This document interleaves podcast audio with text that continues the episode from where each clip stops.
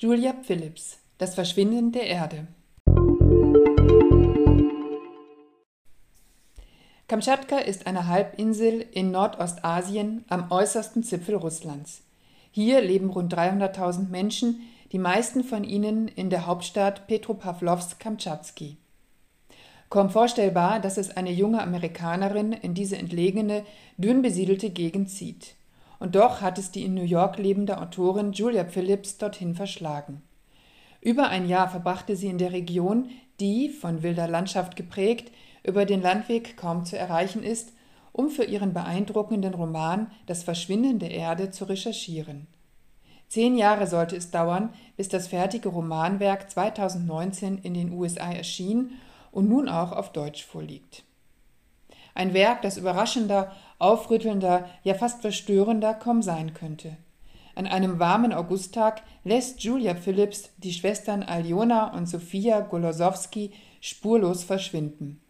Der Leser wird Zeuge dieses Vorgangs, es gibt sogar eine Frau, die einen Mann und einen schwarzen Wagen gesehen hat, doch was aus den Kindern wird, erfährt er zunächst nicht. So vergehen kapitelweise Monat um Monat nach dem Verschwinden der Schwestern und jeder ist einer Frau gewidmet. Frauen, die sich in einer von Männern dominierten Welt arrangiert haben. Da ist die Studentin Xusha, die zwar in der großen Stadt studieren darf, aber von ihrem Freund aus der Ferne eifersüchtig kontrolliert wird. Oder Alla Inokentevna, deren jüngste Tochter einst ebenfalls spurlos verschwand. Ob Soja, die mit ihrer Rolle als Mutter hadert, das Schulmädchen Olga oder Nadeshda, die mit ihrer kleinen Tochter Kamtschatka am liebsten verlassen würde, sie alle erfahren mal mehr, mal weniger starke Demütigungen, Kontrolle und Erniedrigungen. Immer wieder meandern sie unter dem Radar ihrer eigenen Wünsche und Träume, lose verbunden über das stets präsente Rätsel um die verschwundenen Schwestern.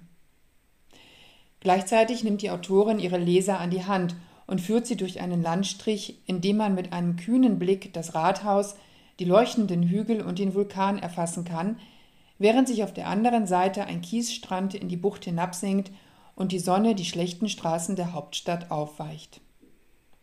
So gelingt es Julia Phillips ganz nebenbei, dem eigentlichen Protagonisten des Romans ein Gesicht zu geben.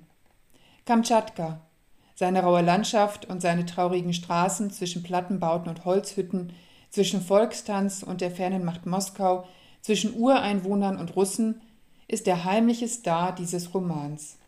Jede Frau und ihre Geschichte sind ein Steinchen in dem faszinierenden Kaleidoskop einer fremden Welt, die zwar im 21. Jahrhundert zu finden ist und doch unendlich weit weg scheint.